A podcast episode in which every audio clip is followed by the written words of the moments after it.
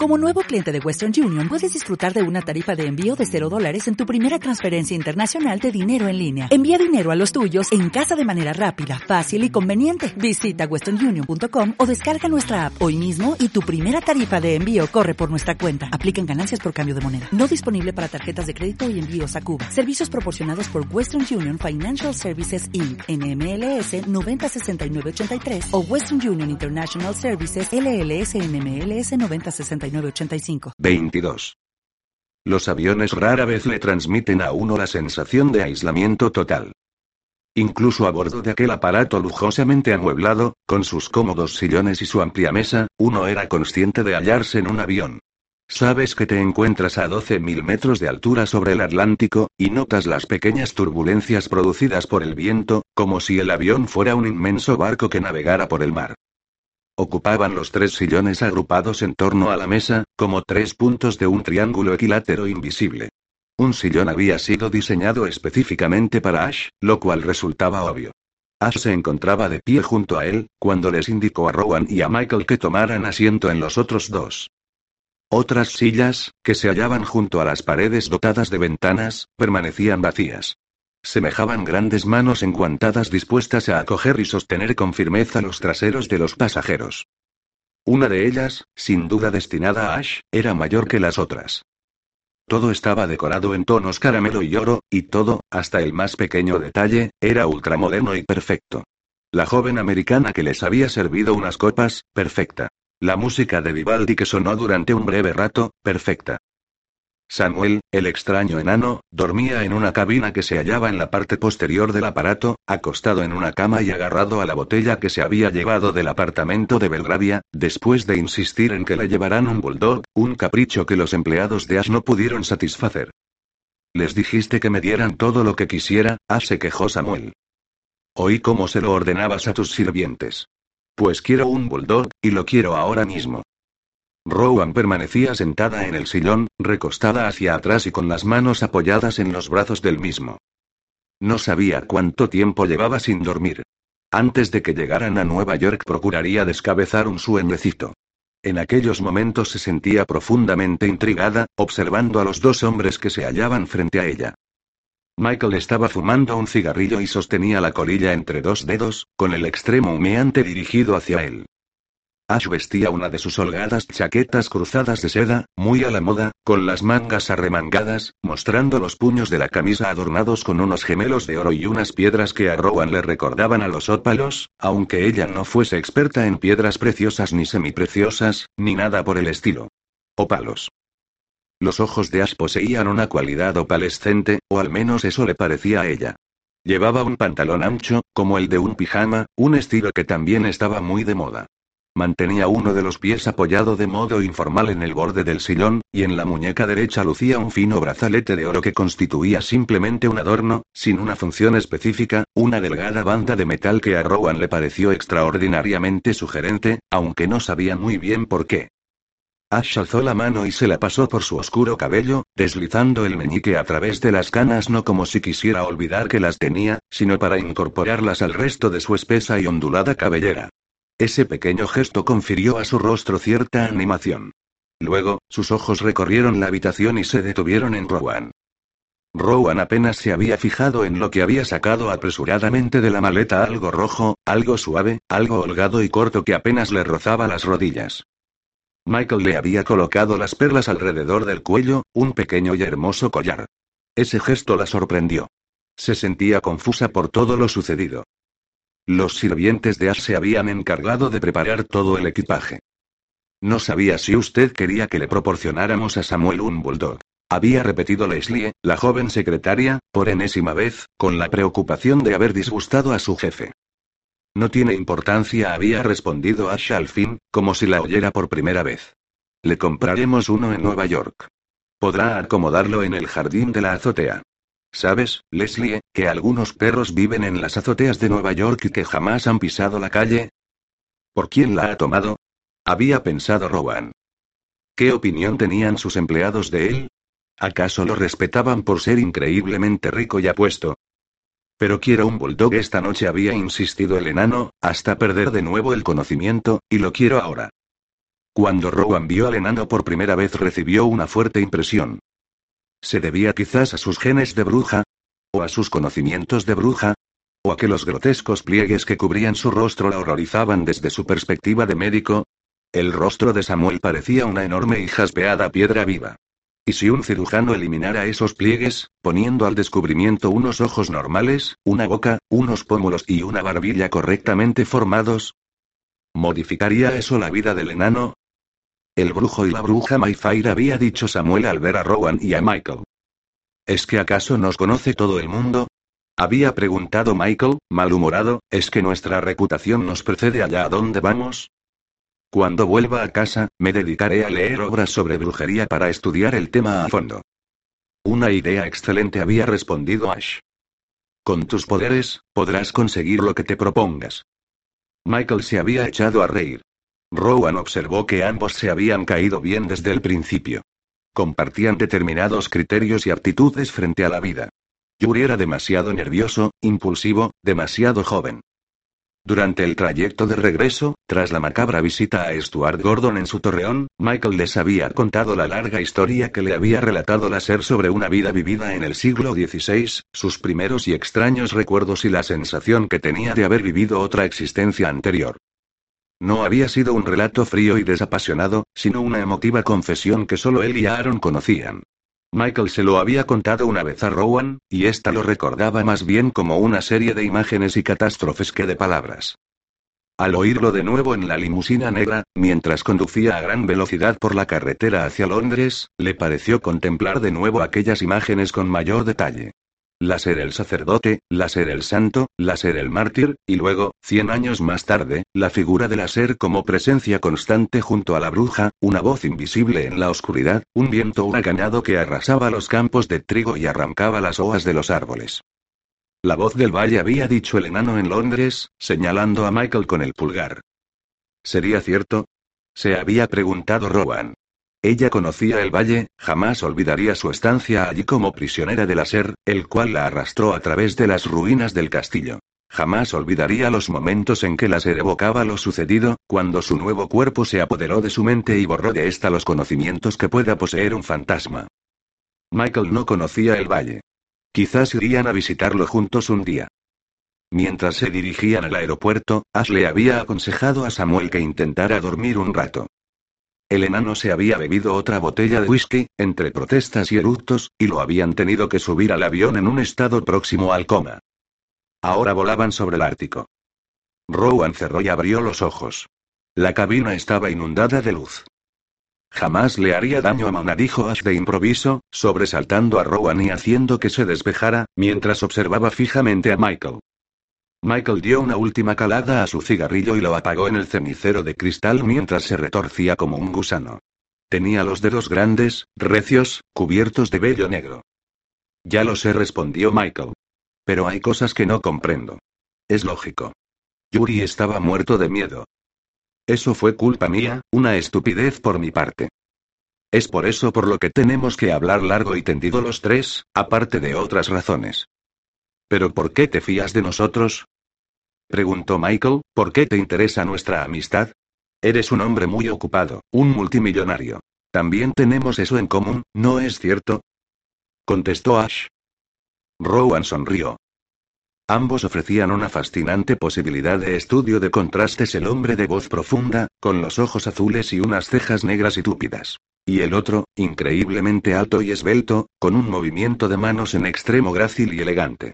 Dos exquisitos ejemplos de virilidad, dotados de un cuerpo perfectamente proporcionado y de una acusada personalidad, y ambos como todos los hombres importantes hacían gala de una aplastante seguridad en sí mismos y de una profunda calma interior. Rowan miró hacia el techo. Estaba tan cansada que veía las cosas distorsionadas. Tenía los ojos resecos y necesitaba dormir, pero no podía hacerlo. Todavía no. Conoces una historia que solo yo puedo oír, dijo Ash. Y deseo oírla. Yo también te contaré una que solo tú debes oír. ¿Acaso no confías en mí? ¿Es que no quieres mi amistad ni, posiblemente, mi amor? Michael reflexionó unos instantes. Creo que sí quiero esas cosas, ya que me lo preguntas, contestó, encogiéndose de hombros y sonriendo. Puesto que me lo preguntas. Bien dijo Ash con suavidad. Michael soltó una breve y profunda carcajada. Pero tú sabes que maté a láser, ¿no? Te lo dijo Yuri. ¿No me guardas rencor por haber matado a uno de los tuyos? No era uno de los míos, respondió Ash, sonriendo de forma amable. La luz puso de relieve las canas de su sien izquierda. Un hombre de unos 30 años, con unas canas que le conferían un toque de distinción, una especie de niño prodigio del mundo empresarial con el cabello prematuramente gris. Un hombre que contaba siglos e infinitamente paciente. De pronto Rowan recordó con cierto orgullo que había sido ella quien había matado a Gordon. No él. Sí, lo había matado. Era la primera vez en su desgraciada existencia que había gozado al usar ese poder, condenando a muerte a un hombre por medio de su voluntad, destruyendo sus tejidos, confirmando lo que siempre había sospechado si quería hacerlo, si colaboraba con ese poder en lugar de tratar de sofocarlo, este actuaba de forma rápida y eficaz. Quiero contarte algo, dijo Ash. Quiero que conozcas la historia de lo que sucedió y cómo llegamos al valle. Ahora no, pues todos estamos demasiado cansados. Hablaremos más adelante. Sí, contestó Michael, quiero saberlo. Introdujo la mano en el bolsillo, sacó el paquete de tabaco hasta la mitad y extrajo un cigarrillo. Quiero conocer tu historia, por supuesto.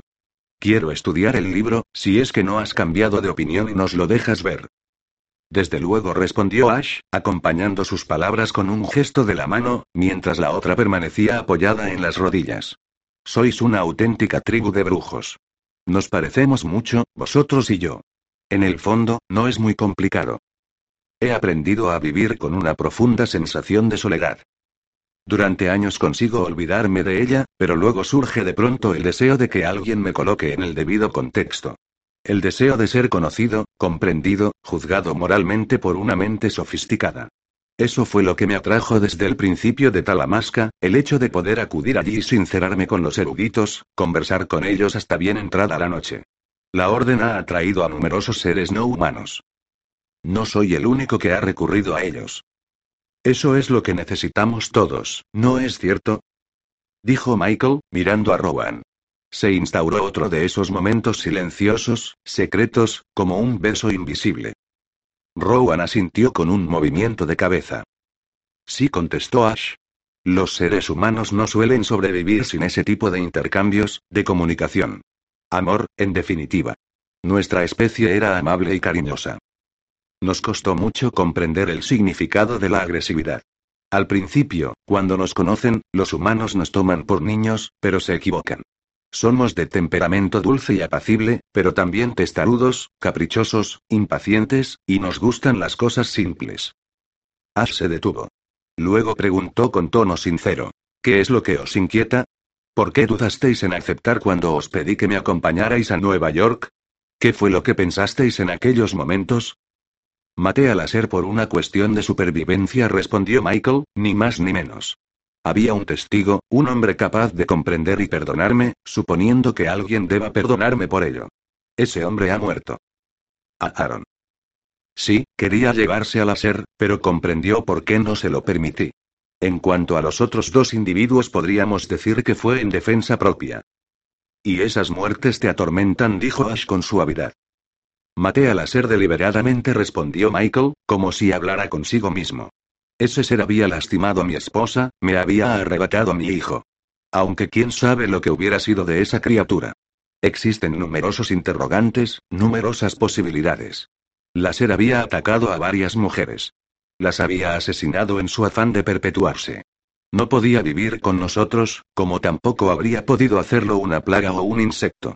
La coexistencia era impensable, y luego estaba para utilizar el término que has empleado tú, el contexto, la forma en que se había presentado, bajo la apariencia de un fantasma, la forma en que me utilizó desde el principio. Te comprendo perfectamente, dijo Ash. De haber estado en tu lugar, yo también lo habría matado. ¿Estás seguro? Preguntó Michael, ¿no le habrías perdonado la vida por ser uno de los pocos de tu especie que aún quedaban en la Tierra? ¿No habrías sentido ninguna lealtad hacia él? No contestó Aslar.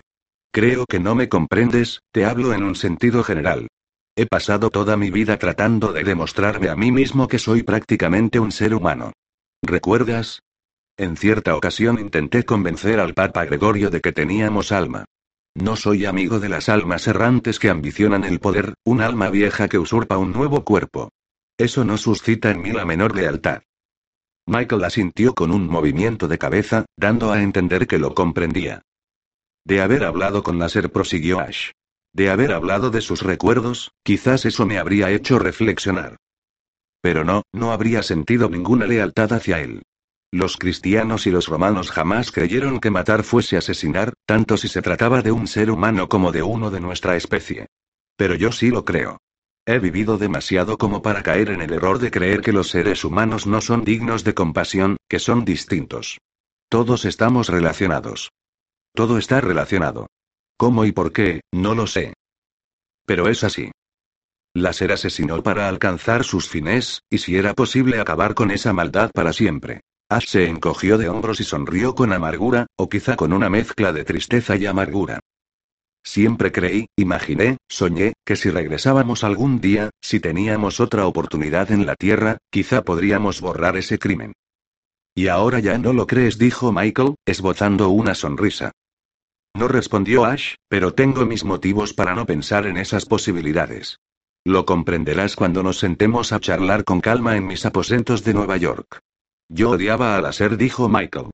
Era perverso y cruel. Se reía de nosotros. Tal vez fue un error fatal. No estoy seguro. Por otra parte, estaba convencido de que había otras personas, vivas y muertas, que deseaban que yo lo matara. ¿Crees en el destino? No lo sé, ¿cómo que no lo sabes? Hace siglos me dijeron que mi destino era convertirme en el único superviviente de mi especie. La profecía se ha cumplido. Pero no sé si fue el destino.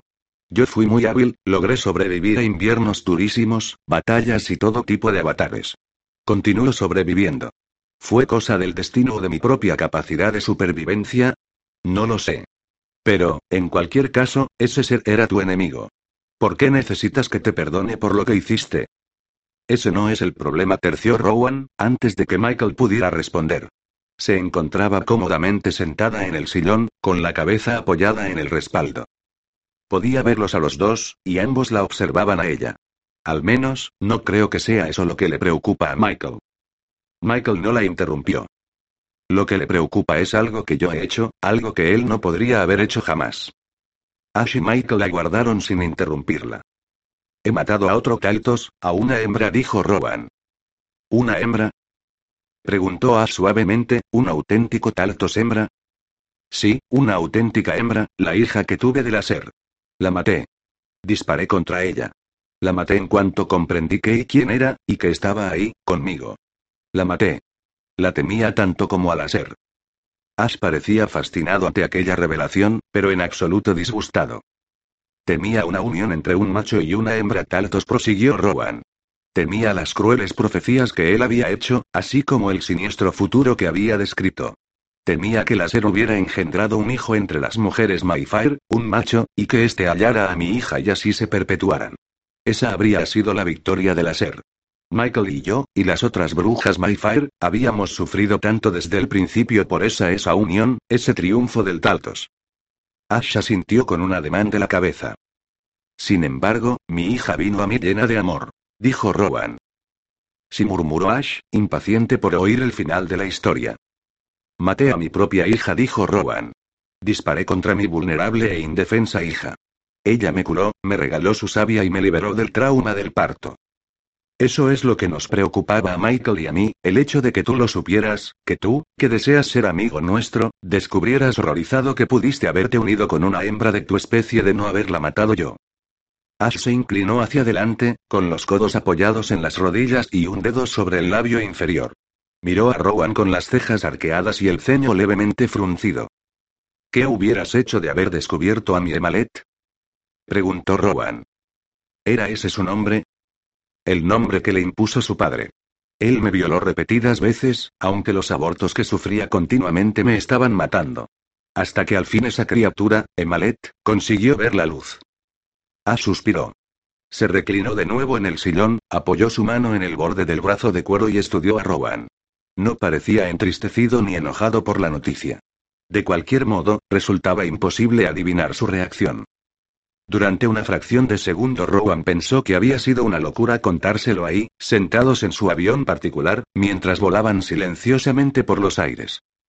Pero luego comprendió que era inevitable, que no había tenido más remedio que hacerlo de ese modo si quería sincerarse con él para cimentar su amistad, para no enturbiar el amor que había nacido entre ellos a raíz de lo que habían presenciado y oído. ¿Habrías intentado unirte a ella? Preguntó Rowan, ¿habrías sido capaz de remover cielo y tierra con tal de dar con ella, de salvarla, de llevártela para procrear y fundar con ella una nueva tribu?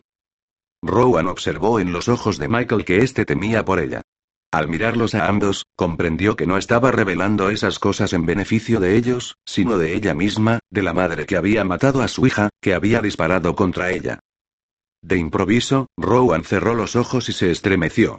Luego volvió a abrirlos y se reclinó en el sillón, con la cabeza ladeada. Había oído el ruido del cuerpo al caer al suelo, había visto cómo se desintegraba su rostro bajo el impacto del proyectil, había probado el sabor de su savia, una savia dulce y espesa como un jarabe, que ella había bebido con avidez. Rowan dijo suavemente, no dejes que esos recuerdos te atormenten de nuevo, no quiero que sufras por mi culpa. ¿Acaso no habrías removido cielo y tierra para encontrarla?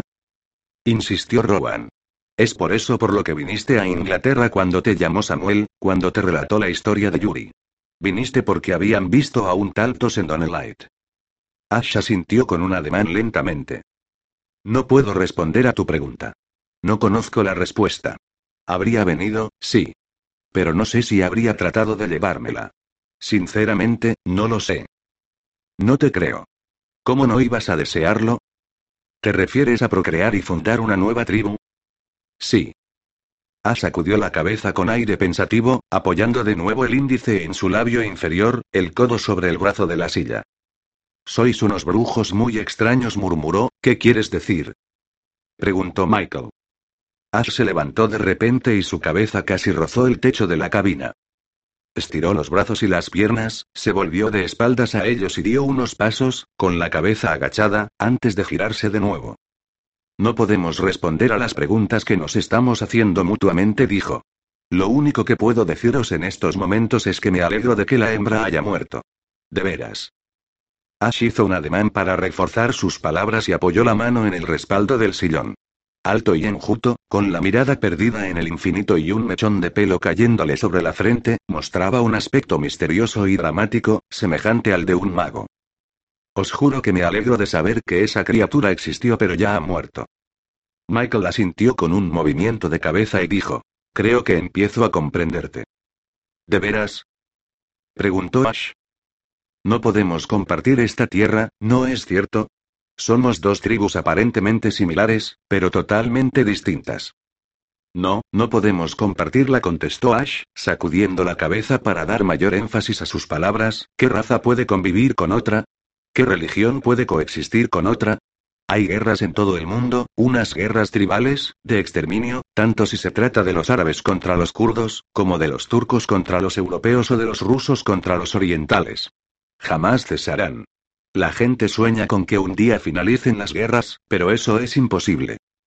Naturalmente, si un día aparecieran de nuevo los de mi especie y eliminaran a los humanos de la Tierra, mis gentes conseguirían al fin vivir en paz, que es lo que pretenden todas las tribus. No tiene por qué haber guerras, replicó Michael. Es conceptible que algún día las tribus dejen de luchar entre sí. Conceptible, sí, pero no posible. Una especie no tiene por qué dominar a otra insistió Michael. Una raza no tiene por qué conocer siquiera la existencia de la otra. ¿Insinúas que debemos vivir en secreto? Preguntó Ash, ¿sabes a qué velocidad se duplica, triplica y cuadruplica nuestra población? ¿Tienes idea de lo fuertes que somos? No puedes saberlo, jamás has visto nacer a un Taltos, no lo has visto desarrollarse hasta alcanzar su plena estatura durante los primeros meses u horas o días de su existencia. Ni siquiera puedes imaginarlo. Yo sí lo he visto, terció Rowan. Lo he vivido en dos ocasiones. ¿Y qué opinas? ¿Qué pasaría si deseara unirme con una hembra? Si pretendiera hallar una sustituta de Emalet? Si copulara con tu inocente mona y la dejara preñada con una semilla capaz de engendrar un taltos y matar quizás a la madre? Solo puedo decirte esto, contestó Rowan, deteniéndose un instante y respirando hondo. En el momento de disparar contra Emalet, no tuve la menor duda de que representaba una grave amenaza para mi especie y que por ello debía morir. Ash sonrió e hizo un gesto de aprobación. Tenías razón, dijo. Los tres guardaron silencio. Al cabo de unos minutos, Michael dijo. Ahora ya conoces nuestro terrible secreto. Sí, ya lo sabes, apostilló Rowan suavemente. Me pregunto si alguna vez descubriremos el tuyo, apuntó Michael. Lo sabréis a su debido tiempo, respondió Ash. Creo que ahora deberíamos dormir un rato. Me escuecen los ojos, y en cuanto llegue tengo que resolver un centenar de pequeños problemas en la empresa. Id a dormir, y cuando estemos en Nueva York os lo contaré todo. Conoceréis todos mis secretos, desde el más oscuro hasta el más inocente. 23. Despierta, Mona. Mona escuchó el murmullo del pantano antes de alcanzar a verlo. Oyó el croar de las ranas y el revoloteo de las aves nocturnas, así como el rumor del agua que la rodeaba, turbia y estancada, pero que de vez en cuando se movía en el interior de una tubería oxidada, o al rozar el costado de un esquife. Se habían detenido. Aquel debía de ser el embarcadero al que se había referido Mer y Jane. Mona había tenido un sueño muy raro. Soñó que tenía que pasar un examen y que la persona que lo aprobara gobernaría el mundo. Mona había contestado todas las preguntas, las cuales cubrían distintos ámbitos ciencias, matemáticas, historia, informática, que tanto le gustaba, la bolsa, en la que era una experta, y el significado de la vida, la materia que le había resultado la más difícil puesto que se sentía tan llena de vida que se sentía incapaz de justificarlo. Uno simplemente sabe que es magnífico estar vivo. Había respondido correctamente a todas las preguntas. ¿Llegaría de gobernar el mundo? Despierta, Mona murmuró Mer y Jane. Mer y Jane no se dio cuenta de que Mona tenía los ojos abiertos y contemplaba el paisaje a través de la ventanilla. Vio los raquíticos árboles, inclinados y cubiertos de musgo, las parras enrolladas como cuerdas alrededor de los inmensos y vetustos cipreses. A la luz de la luna, Mona advirtió el brillo de las aguas del pantano a través de la vegetación y los nudos de los cipreses, las peligrosas ramas que brotaban de los gruesos troncos de los árboles, así como unos pequeños insectos negros que se movían en la oscuridad quizá fueran cucarachas, aunque prefería no pensar en ello. Le dolía la espalda. Cuando trató de inclinarse hacia adelante, Mona se sintió abotargada y dolorida. Le apetecía otro vaso de leche. Se habían parado dos veces para que Mona bebiera leche, pero quería más. Llevaban varios cartones en la nevera portátil, pero era mejor esperar a que llegaran a casa. Allí se bebería un gran vaso de leche. Vamos, tesoro, baja del coche y espérame aquí. Dejaré el coche donde nadie pueda verlo. ¿Cómo vas a ocultar este trasto tan descomunal? Mer y Jane abrió la portezuela y ayudó a Mona a apearse. Luego retrocedió unos pasos y la miró asustada, aunque trató de disimularlo. La luz del interior del coche iluminaba el rostro de Merijane. Dios mío, Mona. ¿Y si te mueres? Mona sujetó la muñeca de Merijane y se levantó, plantando los pies firmemente en la tierra suave y compacta, sembrada de conchas blancas que relucían en la oscuridad. Frente a ella vio la silueta del espigón. Deja de pensar en eso, Mer y Jane, esperemos que no suceda. Mona se agachó para recoger un saco de comestibles, pero no consiguió levantarlo del suelo. Mer y Jane encendió la linterna. Al volverse, la luz iluminó sus ojos, confiriéndole un aspecto fantasmagórico. Mona distinguió el destartalado cobertizo que se alzaba tras Mer Jane, el espigón desmoronado y los filamentos de musgo que colgaban de las desnudas ramas de los árboles. El ambiente estaba infestado de bichitos que no cesaban de revolotear a su alrededor. Mona Mayfair, tu aspecto es lamentable. Tienes la piel tan delgada y transparente que a través de ella veo los huesos de tus pómulos e incluso tus dientes. No digas bobadas, contestó Mona. Estás loca. Se debe a la luz. Tú también pareces un fantasma. Lo cierto es que se sentía muy débil y tenía todo el cuerpo dolorido. Le dolían hasta los pies. Tienes un color de piel horrible, parece que te hayas dado un baño de magnesia. Me encuentro bien, solo que no puedo levantar este saco. Ya lo cogeré yo. Apóyate en ese árbol y descansa. Es el ciprés del que te hablé, el más antiguo de esta región. Ahí está la pequeña laguna donde la familia solía ir a remar. Toma, coge la linterna, el mango no está caliente. Tiene un aspecto peligroso. En las películas del oeste, los malos siempre arrojan una linterna como esta en el pajar donde se encuentra atrapado el protagonista para quemarlo vivo. No me gusta. No te preocupes, nadie va a prender fuego al pajar, replicó Merijane mientras sacaba del coche los sacos de comida y los depositaba sobre las conchas que tapizaban el suelo. Para empezar, no hay ningún pajar, y si lo hubiera la paja estaría húmeda. Los faros del coche iluminaban el pantano, la interminable hilera de apretados troncos, gruesos y delgados, y los deteriorados palmitos y plátanos. Pese al hedor que despedía y la quietud de sus aguas, el pantano respiraba, suspiraba y se agitaba levemente. ¡Qué lugar tan inhóspito! murmuró Mona, aunque en cierto modo le agradaba. Le encantaba el frescor del ambiente, suave y lánguido, que más parecía mecerse al ritmo del agua que por el impulso de la brisa. Mer y Jane dejó caer la pesada nevera. Mira, échate a un lado, y cuando me suba al coche y gire para hacer marcha atrás, podrás ver Fontebraulta la luz de los faros. Mer y Jane cerró la portezuela y puso el coche en marcha. Los neumáticos chirriaron sobre las piedrecitas. El vehículo giró hacia la derecha y los potentes faros iluminaron aquellos raquíticos árboles fantasmagóricos. De pronto Mona vio la gigantesca mansión, que parecía escorarse hacia un lado, y sus ventanas abuhardilladas reluciendo a la luz de los faros, mientras el coche describía un círculo. Luego se hizo de nuevo la oscuridad, pero la imagen que había contemplado Mona se le quedaría grabada en la mente para siempre una inmensa mole negra que se recortaba contra el cielo, desmoronándose a pedazos. Mona sintió ganas de gritar, aunque no sabía muy bien por qué. Era imposible que se alojaran en aquella casa, un edificio en ruinas, a punto de venirse abajo. Una cosa era una mansión edificada sobre un pantano, pero aquello era un desastre. Cuando el coche se alejó, exhalando una nubecilla de humo blanco, Mona distinguió unas luces en la casa.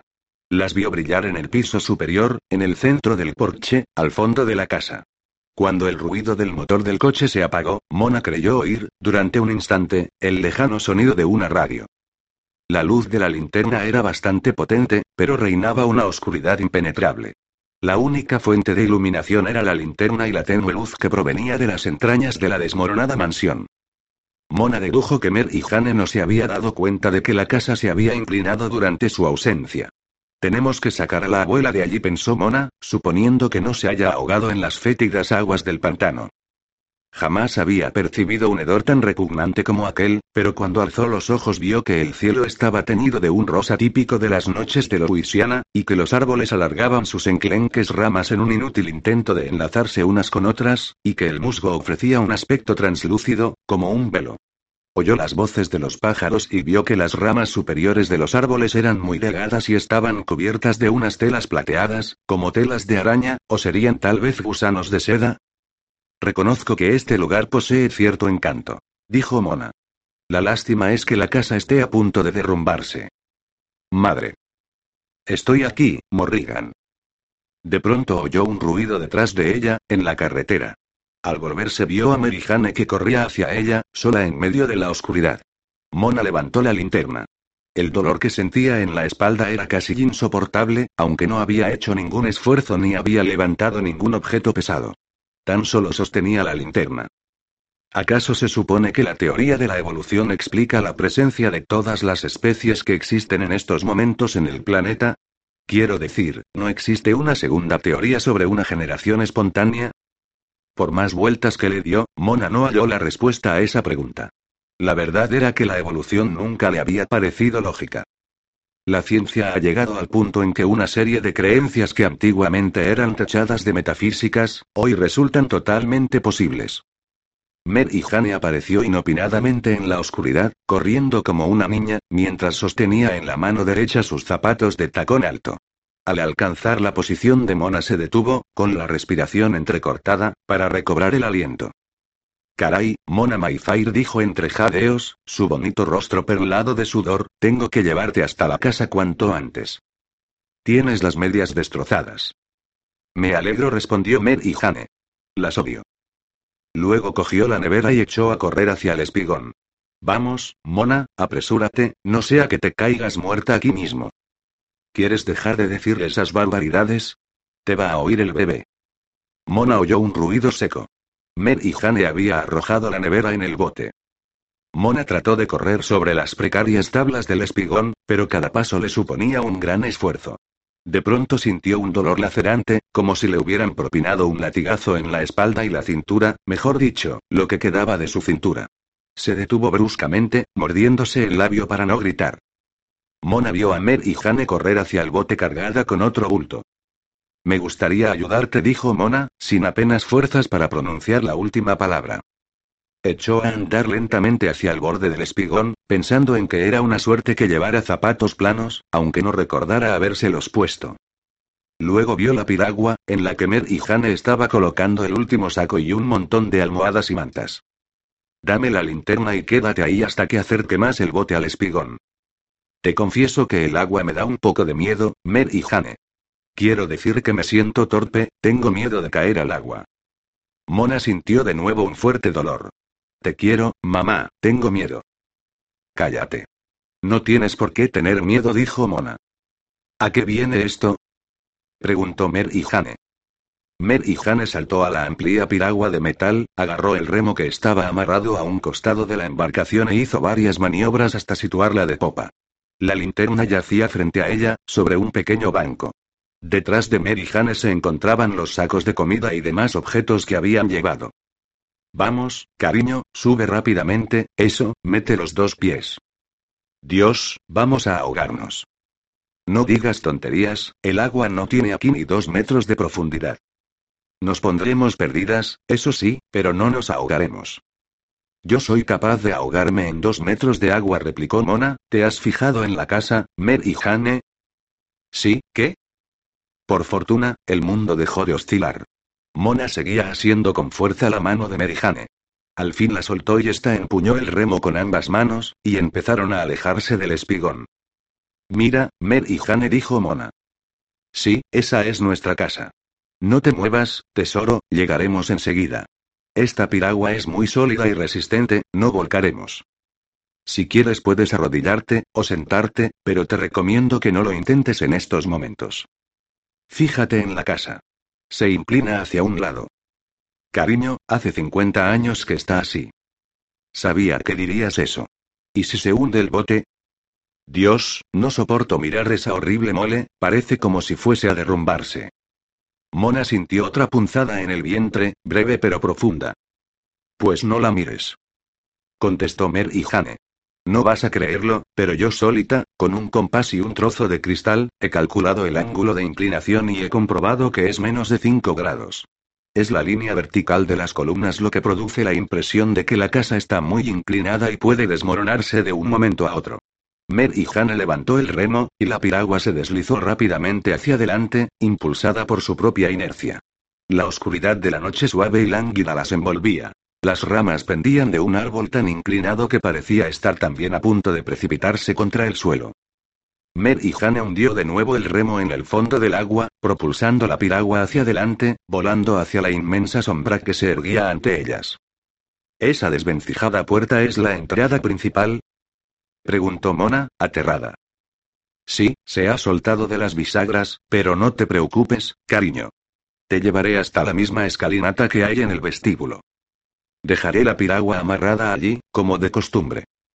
Al alcanzar el porche, Mona se tapó la boca con ambas manos. Sintió deseos de taparse también los ojos, pero temió caer de la piragua. Sobre sus cabezas pendían unas túpidas parras. Todo estaba lleno de espinas. Quizás antiguamente crecieron allí unos rosales. Frente a ella, entre las sombras, resplandecían unas glicinas. A Mona le entusiasmaban las glicinas. Mona jamás había contemplado unas columnas tan gigantescas. Le extrañaba que no se hubieran derrumbado ya. Nunca había imaginado, al mirar los cuadros en los que aparecía Fontebrault, que se tratase de una imponente mansión de estilo neoclásico. Claro que nunca había conocido a nadie que hubiera vivido aquí, al menos nadie que ella recordara. Las molduras del techo del porche estaban podridas. En el centro del mismo había un agujero capaz de albergar a una pitón o un nido de cucarachas. Las ranas croaban alegremente, produciendo un sonido muy hermoso, fuerte y potente comparado con el suave murmullo de las cigarras que cantaban en el jardín. Supongo que no habrá cucarachas, dijo Mona. ¿Cucarachas? repitió Mer y Jane. Cariño, aquí tenemos de todo. Víboras de agua, serpientes y hasta cocodrilos. Mis gatos se comen las cucarachas. Se deslizaron a través de la puerta principal y de pronto se encontraron en el espacioso vestíbulo, invadido por el olor del yeso húmedo y la cola del papel que cubría las paredes y que se caía a pedazos, así como de la madera. Mona se sintió mareada debido al olor a podredumbre y al hedor procedente del pantano, a la cantidad de bichos que pululaban a su alrededor y a los destellos del agua sobre los muros y el techo, los cuales formaban unas ondas de luz. De pronto imaginó a Ofelia flotando en el río, con unas flores en el pelo. A través de la puerta del vestíbulo Mona divisó un destartalado salón. La luz que se reflejaba en las paredes ponía de relieve las manchas oscuras que la humedad había causado en la tapicería, hasta el punto de que resultaba imposible adivinar su color originario. Del techo colgaban unas tiras de papel. La piragua chocó bruscamente con la escalera. Mona extendió la mano y se agarró a la balaustrada, temiendo que ésta se desmoronara, pero no fue así. De pronto sintió otra punzada que le recorrió el vientre y espalda, que le cortó la respiración. Más vale que nos apresuremos, Mer y Jane. No hace falta que me lo digas, Mona Mayfire. Estoy muerta de miedo. Tienes que ser valiente. Morrigan te necesita. La luz de la linterna iluminó durante unos instantes el techo del segundo piso. El papel que revestía las paredes estaba salpicado de ramitos de flores, tan desteñidos que solo quedaba la silueta del dibujo. El yeso estaba lleno de agujeros, pero Mona no vio nada a través de estos. No te preocupes, todos los muros son de piedra, como en la casa de la calle primera, dijo Mer y Jane mientras amarraba la embarcación. Al fin habían llegado. Mona se sujetó a la balaustrada, temerosa de bajar de la piragua pero incapaz de permanecer en ella ni un minuto más. Sube, yo voy enseguida, dijo Mer y Jane. La abuela está en una habitación que hay al fondo de la planta. Ve a saludarla. No te preocupes por los zapatos, te daré unos secos. Yo subiré las cosas. Con cautela, entre leves quejidos, Mona se agarró con ambas manos a la balaustrada, bajó de la piragua y se detuvo al pie de la escalera. Contempló la amplia escalinata. De no haber estado inclinada, ofrecería un aspecto totalmente seguro. Con una mano sobre la barandilla y la otra apoyada en el húmedo yeso de la pared, Mona alzó la cabeza y de pronto sintió como si la poderosa presencia de la casa la envolviera, su podredumbre, su fuerza, su resistencia a hundirse en las turbias aguas del pantano. Era un edificio recio y descomunal, que había cedido lentamente unos centímetros. Tal vez no llegara a derrumbarse. Pero teniendo en cuenta que sus cimientos se asentaban en el lodo, a Mona le parecía un milagro que no se la hubieran tragado ya las aguas del pantano, como a los malos en las películas del desierto. Anda, sube, insistió Mer y Jane, dejando caer uno de los sacos sobre el escalón, junto a Mona. La chica estaba trabajando duro. Mona echó a andar. Sí, la escalera era firme y resistente y, a medida que subía, notó que la balaustrada y el yeso de la pared tenían un tacto más seco, como si el cálido sol primaveral hubiera penetrado por el techo y lo hubiera secado todo. Cuando Mona llegó por fin al segundo piso, calculó que el ángulo de inclinación debía de ser inferior a 5 grados, lo cual ya bastaba para ponerla a una nerviosa. Se detuvo y entornó los ojos. En el extremo opuesto del pasillo avistó otra puerta con abanico, unas luces laterales y unas bombillas que colgaban de unos alambres suspendidos del techo. También le pareció ver una inmensa mosquitera, a través de la cual brillaba la suave luz de las bombillas. Mona avanzó unos pasos, agarrándose a la pared de tacto duro y seco. De pronto escuchó unas risitas que provenían del otro extremo del pasillo, y cuando subió Mer y Jane con la linterna y la depositó sobre un saco en la cima de la escalera, Mona vio a un chiquillo de pie en la puerta de una habitación que había al fondo del pasillo. Era un niño delgaducho, con la tez muy oscura, los ojos grandes, el pelo suave y negro y una carita parecía a la de un pequeño santón hindú. Hola, Benji, ayúdame a transportar estas cosas. Tienes que ayudarme. Gritó Mer y Jane. El chico se adelantó y Mona comprobó que de cerca no resultaba tan pequeño. Era casi tan alto como ella, lo cual no significaba gran cosa dado que Mona medía tan solo un metro y cincuenta y ocho centímetros, y seguramente ya no crecería más. Era un chico guapísimo, con una misteriosa mezcla de sangre africana, hindú, española, francesa y, probablemente, Mayfair. Mona deseaba tocarlo, acariciarle la mejilla y comprobar si su piel, tostada y lustrosa como el cuero fino, era tan suave como parecía. De golpe recordó algo que le había dicho Mer y Jane, algo acerca de que el chico vendía sus favores en la ciudad, y, en un estallido de misteriosa luz, Mona vio unas habitaciones empapeladas de color morado, pantallas con flecos, caballeros decadentes como el tío Julian, ataviados de blanco, y a ella misma acostada en una cama de metal con ese adorable jovenzuelo. Era una locura. En aquel momento Mona sintió otra punzada en el vientre, pero en lugar de detenerse siguió avanzando, arrastrando un pie tras otro. De pronto aparecieron unos gatos, grandes, con la cola larga, peludos y de mirada demoníaca, como los gatos de las brujas. Había una media docena de gatos que se deslizaban a lo largo de las paredes. El hermoso niño de cabello negro echó a andar por el pasillo cargado con dos sacos de víveres. Mona comprobó que el pasillo estaba limpio, como si el chico lo hubiera barrido y fregado. Mona tenía los zapatos empapados. Apenas podía levantar los pies. ¿Eres tú, Mer y Jane? Ha llegado mi nieta, Benji. Mer y Jane. Ya voy, abuela. ¿Qué haces? Mer y Jane pasó apresuradamente junto a Mona, sosteniendo torpemente la nevera portátil, con los codos apuntando hacia afuera y agitando su largo y rubio cabello. Hola, abuela, dijo Mer y Jane, desapareciendo por el recodo del pasillo. ¿Qué estás haciendo? Me estoy comiendo unas galletas con queso. ¿Quieres una? No, ahora no, dame un beso. ¿Se ha estropeado la tele? No, tesoro, me he cansado de mirarla. Me he entretenido cantando unas canciones mientras Benji escribía la letra. Escucha, abuela, tengo que irme. He venido con Mona Mayfire. Voy a llevarla a la guardilla, para que esté cómoda y calentita. Sí, sí, por favor, murmuró Mona. Se apoyó en la pared, cuya inclinación era tan acusada que casi hubiera podido acostarse en ella. Tenía los pies hinchados y sentía unos persistentes dolores en el vientre y la espalda. Ya voy, mamá. Espera unos minutos, cariño, aún falta un tramo de escalera. Trae a Mona Mayfair, tráela aquí. No, abuela, ahora no contestó Mer y Jane. Dicho esto, salió de la habitación, con tanta prisa que su falda blanca chocó contra el marco de la puerta, y extendió los brazos hacia Mona. Ánimo, tesoro, ya solo quedan unos pocos escalones, dijo Mer y Jane.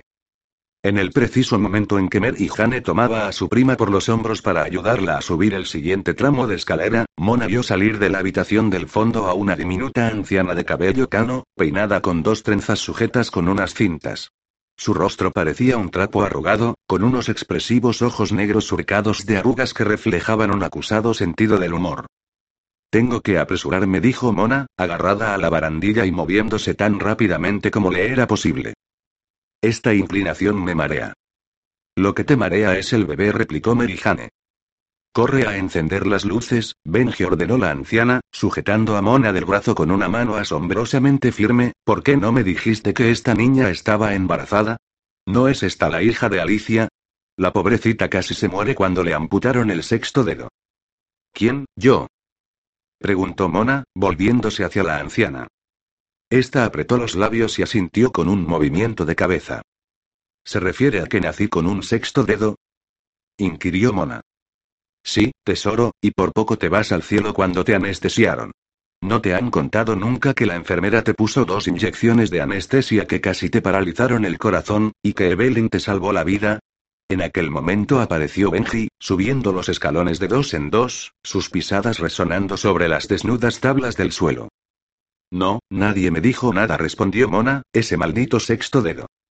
No te quejes, eso te ayudará, dijo Mer y Jane. A Mona le pareció que aún quedaba un centenar de escalones para llegar hasta donde se encontraba Benji, quien, después de encender las luces, inició de forma lenta y lánguida el descenso aun cuando Mer y Jane no cesara de darle órdenes a gritos. La abuela se había detenido al pie de la escalera que conducía a la guardilla. Llevaba puesto un camisón blanco que rozaba el suelo. Sus ojos negros y perspicaces observaban detenidamente a Mona, como si la estuviera estudiando. No cabe duda de que es una Mayfair, pensó Mona. Ve en busca de unas mantas y unas almohadas, dijo Mer y Jane a Benji. Apresúrate. Y trae leche. No te olvides de la leche. Un momento. Gritó la abuela. Por el aspecto que tiene, no creo que a esta chica le convenga pasar la noche en una guardilla. Deberías llevarla de inmediato al hospital. ¿Dónde está la furgoneta? ¿La has dejado en el embarcadero? Olvídate de la furgoneta, tendrá al niño aquí. Contestó Mer y Jane. Mer y Jane. Gritó la abuela, maldita sea. No puedo subir esos escalones debido a mi calera. Vuelve a la cama, abuela. Dile a Benji que se apresure. Como no traigas enseguida las cosas que te he pedido, no te pagaré, Benji. Mona y Mary Jane continuaron trepando por la escalera hacia la guardilla. A medida que subían, el aire se tornaba más cálido. El espacio era inmenso. Mona vio unas bombillas suspendidas de unos cables que recorrían el techo, al igual que en la habitación del piso inferior, así como unos gigantescos baúles y armarios roperos que ocupaban todos los gabletes, excepto uno, el cual acogía el lecho y, junto a este, una lámpara de queroseno. El lecho era enorme aunque sencillo, de madera oscura, como los que se suelen utilizar en el campo, desprovisto de dosel y cubierto con una tupida mosquitera que ocultaba la entrada al gablete. Mer y Hannah la levantó justo a tiempo de que Mona cayera de bruces sobre el mullido colchón. El seco y cómodo lecho estaba cubierto con un suave edredón de plumas y un montón de cojines. La luz de la lámpara, aunque peligrosamente próxima a él, lo convertía en una especie de acogedora tienda de campaña. Benji, trae inmediatamente la nevera. Chere, acabo de llevar la nevera al porche trasero, contestó este, o algo parecido, con un acento claramente cajún. El chico no se expresaba como la anciana, la cual hablaba como una típica Mayfair, según Mona. Da lo mismo, vea por ella, le ordenó Merijane. La mosquitera atrapaba la luz dorada de la lámpara y aislaba el espléndido lecho del resto de la habitación. Es un buen lugar para morir, pensó Mona, incluso quizá mejor que hacerlo en un río rodeada de flores. Sintió de nuevo un intenso dolor, pero esta vez Mona estaba mucho más cómoda. ¿Qué se suponía que debía hacer? Lo había leído en alguna parte. ¿Contener la respiración o algo por el estilo? No lograba recordarlo. No era un tema que hubiera estudiado a fondo. Dios, estaba a punto de dar a luz. Mona agarró la mano de Merijane. Esta se acostó junto a ella, mirándola con preocupación y enjugándole la frente con algo blanco y suave, más suave que un pañuelo. No temas, tesoro, estoy aquí. Cada vez se hace más grande, Mona, no es un bebé. Nacerá, respondió Mona. Es mío. Nacerá, pero si muero, tú y Morrigan tendréis que construirlo entre las dos. ¿El qué? Un catafalco de flores. ¿Un qué? Calla, esto es muy importante. Mer y Jane. Gritó la abuela desde el pie y la escalera. Baja y ayuda a Benji a subirme en brazos a la guardilla. Una balsa llena de flores, dijo Mona con glicinas, rosas y flores silvestres, como los lirios que crecen en los pantanos. Sí, sí, de acuerdo, ¿y qué más? Quiero que sea muy frágil, para que mientras me deslice flotando sobre ella, la balsa se vaya deshaciendo lentamente y al final yo me hunda en el fondo del río como Ofelia. Sí, sí, lo que quieras. Tengo miedo, Mona. Estoy muy asustada. Entonces, compórtate como una bruja, porque ya no podemos cambiar nada. De pronto Mona sintió que algo se rompía en su interior, como si la hubieran atravesado con un objeto punzante. Por unos instantes temió que el bebé estuviera muerto. No, mamá, ya vengo. Prepárate para cogerme de la mano. Te necesito. Mer y Jane estaba arrodillada en el lecho, las manos sobre las mejillas. Dios santo. exclamó, ayúdala. Ayúdala, Mer y Jane. Gritó Mona. Mer y Jane cerró los ojos y apoyó las manos sobre el descomunal vientre de su prima. Aquel dolor lacerante cegaba a Mona. Trató de ver la luz atrapada en la mosquitera, los ojos cerrados de Mary Jane, sentir sus manos, oír las palabras que murmuraba, pero no pudo. Notó que caía rodando entre los árboles del pantano mientras agitaba las manos en un intento desesperado por asirse a las ramas. Ven a ayudarme, abuela. Gritó Mer y Jane. Al cabo de unos instantes oyó los apresurados pasos de la anciana. Sal de aquí, Benji. Ordenó la anciana. Baja inmediatamente, ¿me has oído? Mona sintió que seguía precipitándose a través de la marisma, mientras el dolor se hacía cada vez más intenso. No resultaba extraño que las mujeres odiaran pasar por ese trance. No se trataba de ninguna broma. Era horrible. Dios mío, ayúdame. Jesús, María y José exclamó la abuela, es un bebé que camina. Ayúdame, abuela, cógele la mano, dijo Mer y Jane, ¿sabes lo que es eso, abuela? Un bebé que camina, hija. He oído hablar de ellos toda mi vida, pero jamás había visto uno. Cuando Idabel Mayfair parió un bebé que caminaba, en el pantano, siendo yo niña, la gente decía que el niño era más alto que su madre y que al nacer ya caminaba. Grandpere Tobias bajó y lo despedazó con un hacha mientras la madre yacía postrada en el hospital, chillando como una loca. ¿No has oído hablar nunca de los bebés que caminan, niña? En Santo Domingo los quemaban vivos. A este bebé no. Gritó Mona. Seguía sumida en la oscuridad, tratando de abrir los ojos. Dios, qué dolor tan atroz. De pronto una mano pequeña y resbaladiza cogió la suya. No te mueras, mamá. Dios te salve María, llena eres de gracia. Dijo la abuela, y Mer y Jane se unió a la oración. Bendita tú eres entre todas las mujeres, y bendito sea él. Mírame, mamá. Susurró la criatura al oído de Mona, mírame. Te necesito, necesito que me ayudes a desarrollarme y a hacerme grande, grande, grande. Grande y fuerte. Gritaron las mujeres, pero sus voces sonaban muy lejanas, grande y fuerte. Dios te salve María, llena eres de gracia, ayúdala a hacerse grande y fuerte. Mona se echó a reír. Eso es, Madre de Dios, ayuda a mi bebé que camina.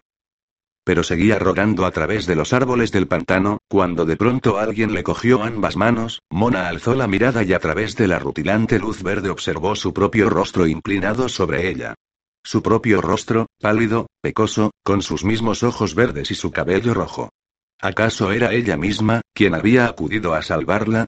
Era su misma sonrisa. No, mamá, soy yo, dijo la voz, aferrando con sus manos las de Mona. Mírame. Soy Morrigan. Mona abrió los ojos lentamente. Sentía una gran opresión en el pecho que le impedía respirar, pero trató de levantar la cabeza, de acariciar aquella espléndida cabellera roja, de incorporarse lo suficiente para para cogerle la cara entre las manos y besarla.